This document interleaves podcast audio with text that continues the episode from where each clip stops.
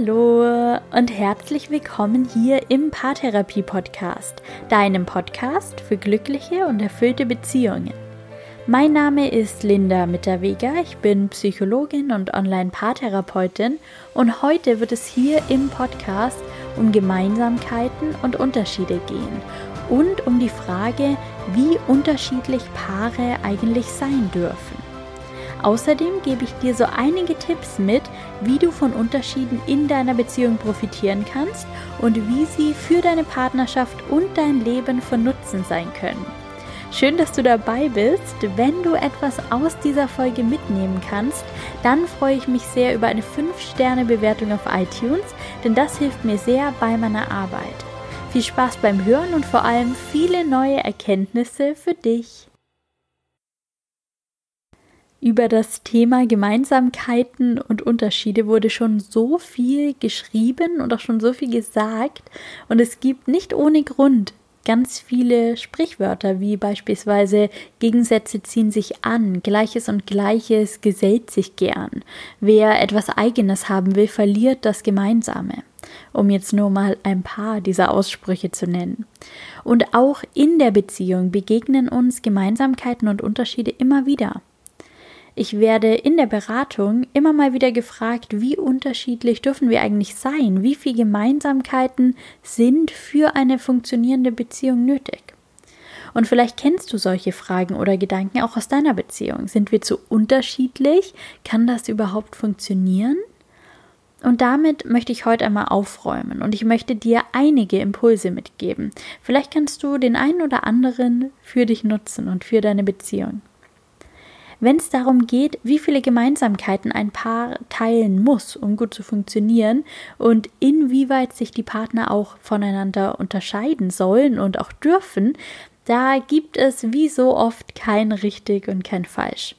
Wichtig ist, für das Paar muss es stimmen und sich richtig anfühlen. Es gibt Paare, die fast schon verschmelzen, die eins sind, die alles zusammen tun und in ganz vielen Dingen die gleiche Meinung haben, die sich in den meisten Entscheidungen einig sind, die wenig streiten und überall zusammen und als Paar auftreten. Und das ist wunderbar. Wenn euch das gut tut, wenn euch das gefällt, wenn das zu euch passt, dann gibt es da nichts dagegen einzuwenden. Und genauso ist es mit Paaren, die auch trotz der Beziehung sehr selbstbestimmt leben. Bei denen jeder so sein eigenes Leben, seine eigenen Hobbys und vielleicht auch einen eigenen Freundeskreis hat, die nur selten als Paar auftreten und auch dann nicht so sehr wie eine Einheit wirken, sondern wie zwei völlig eigenständige Menschen, die es genießen, Zeit zusammen zu verbringen. Und wenn das zu euch passt, dann ist es auch perfekt.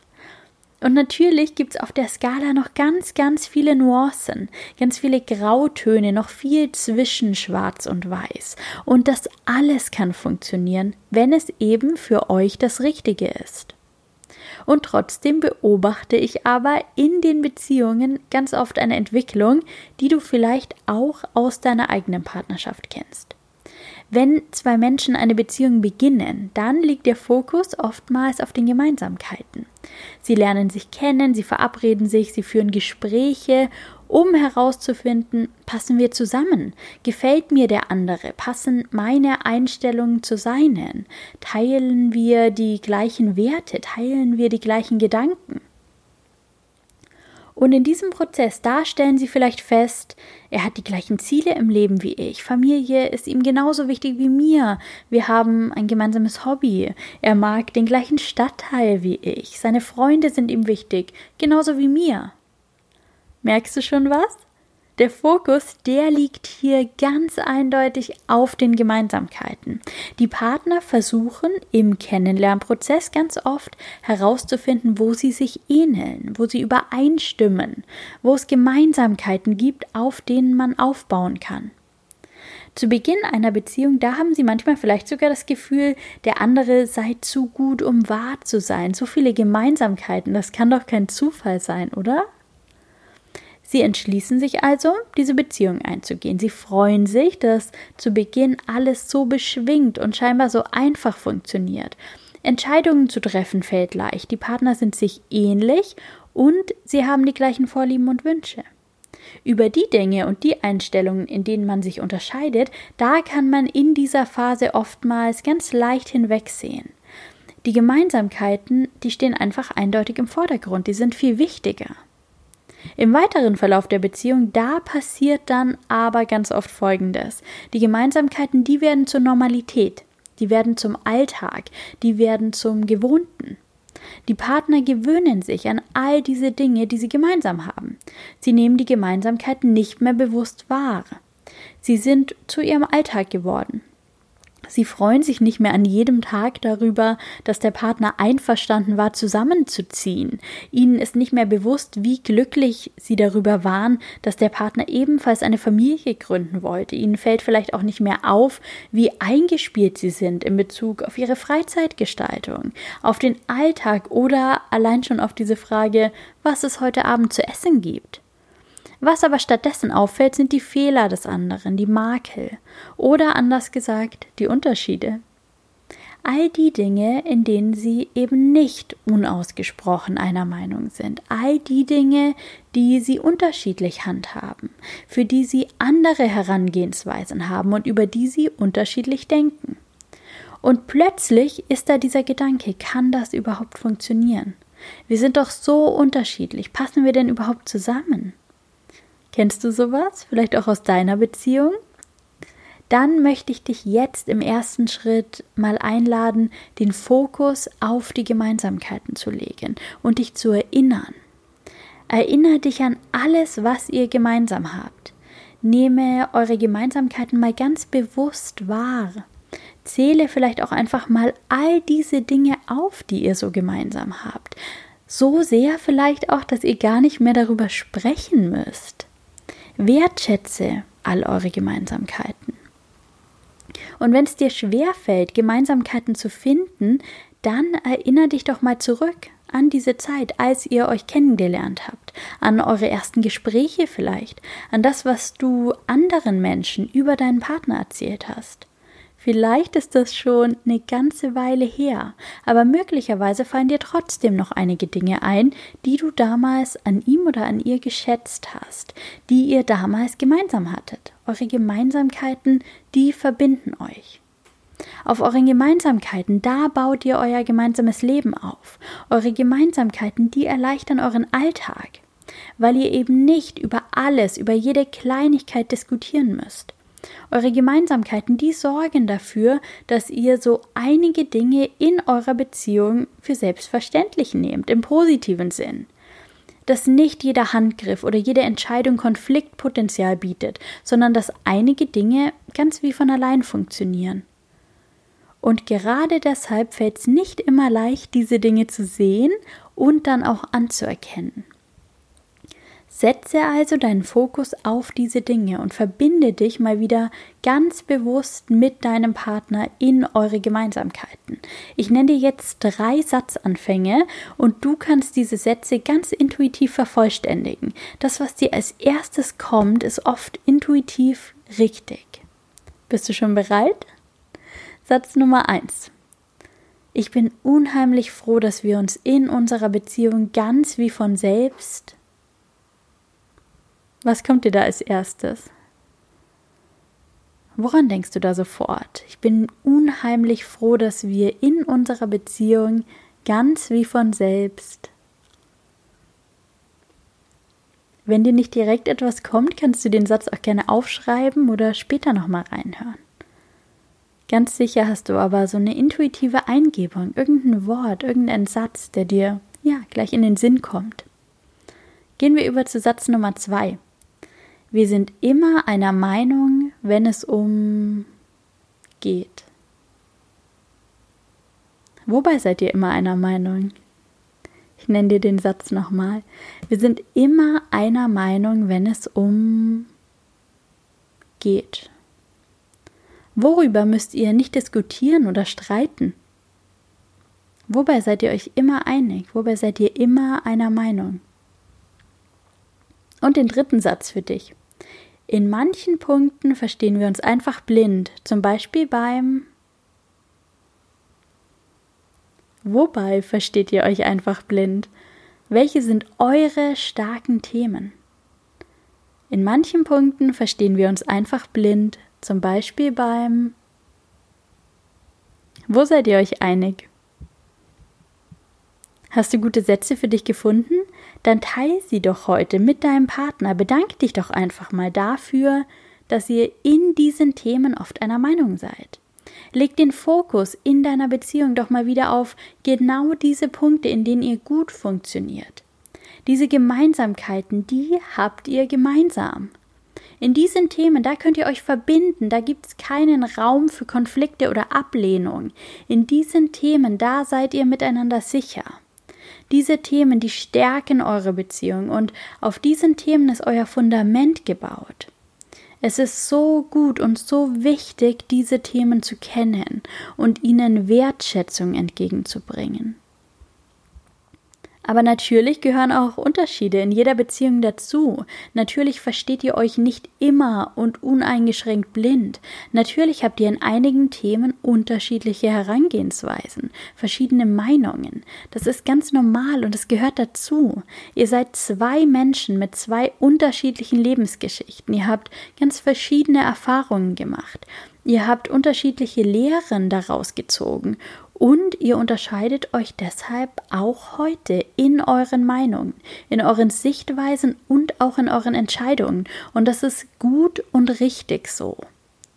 Dass ihr so unterschiedlich seid, das könnt ihr weder beeinflussen noch verändern, aber ihr könnt euren Umgang damit steuern.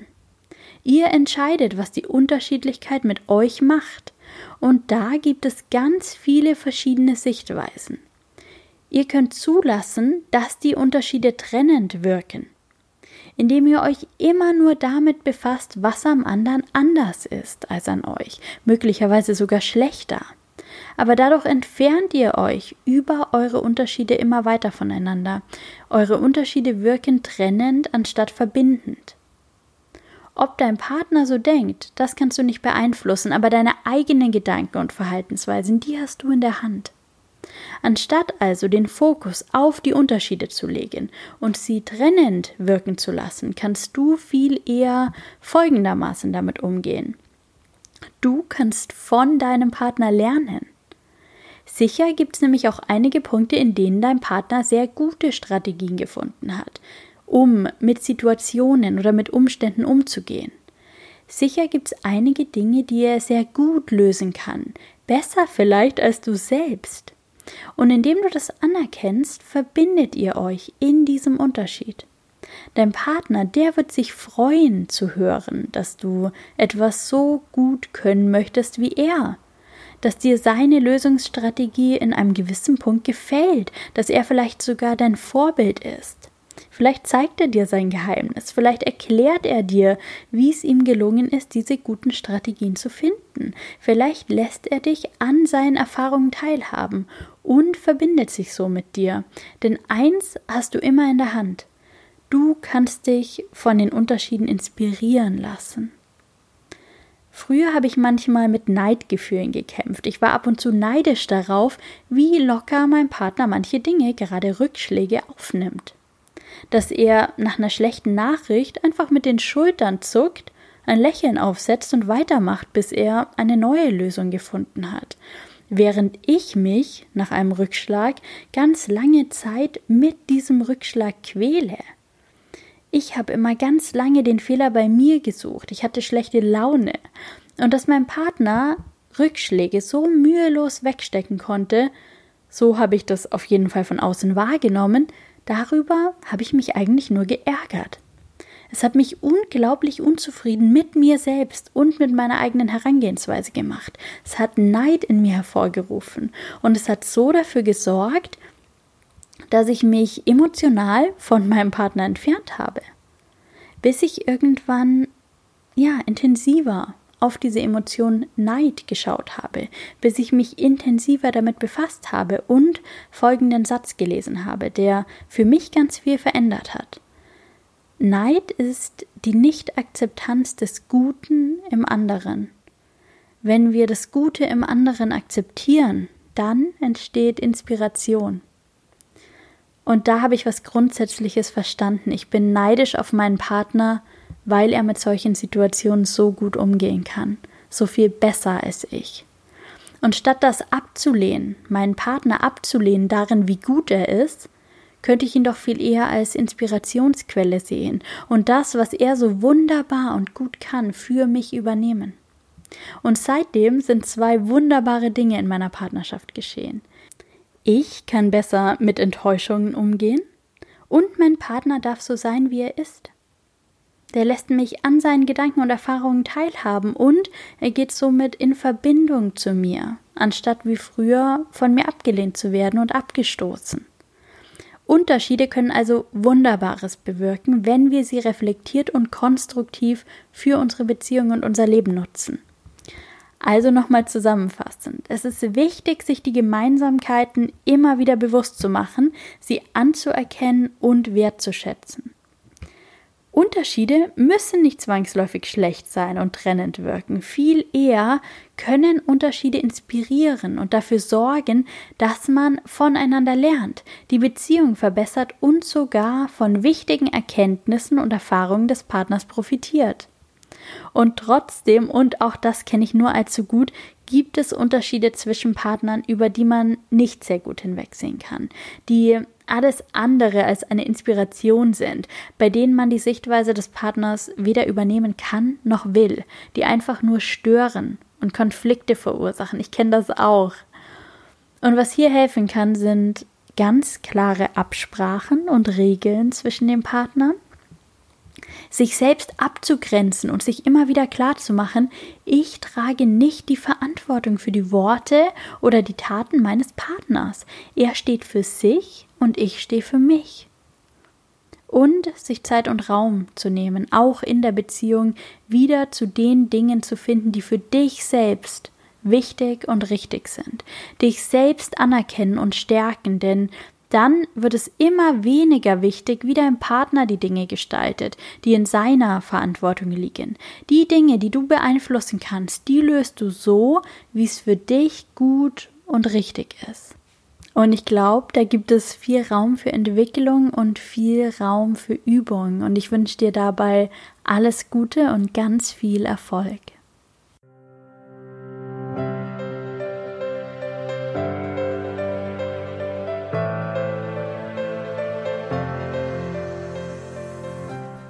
Danke, dass du in dieser Podcast-Folge wieder mit dabei warst. Ich hoffe, es gelingt dir zukünftig gut, Unterschiede in deiner Beziehung für dich zu nutzen, anstatt sie als reines Konfliktpotenzial zu sehen. Wenn du Fragen zur Folge hast oder Anregungen für den Podcast, dann sende mir sehr gern eine E-Mail oder nutze Social Media. Auf Instagram findest du mich als Fernbeziehungsberaterin und sonst auch sehr gerne in der Facebook-Gruppe hier zum Podcast. Danke, dass du dabei warst. Hab einen wunderbaren Tag. Mach's gut, lass es dir gut gehen und bis bald. Deine Linda.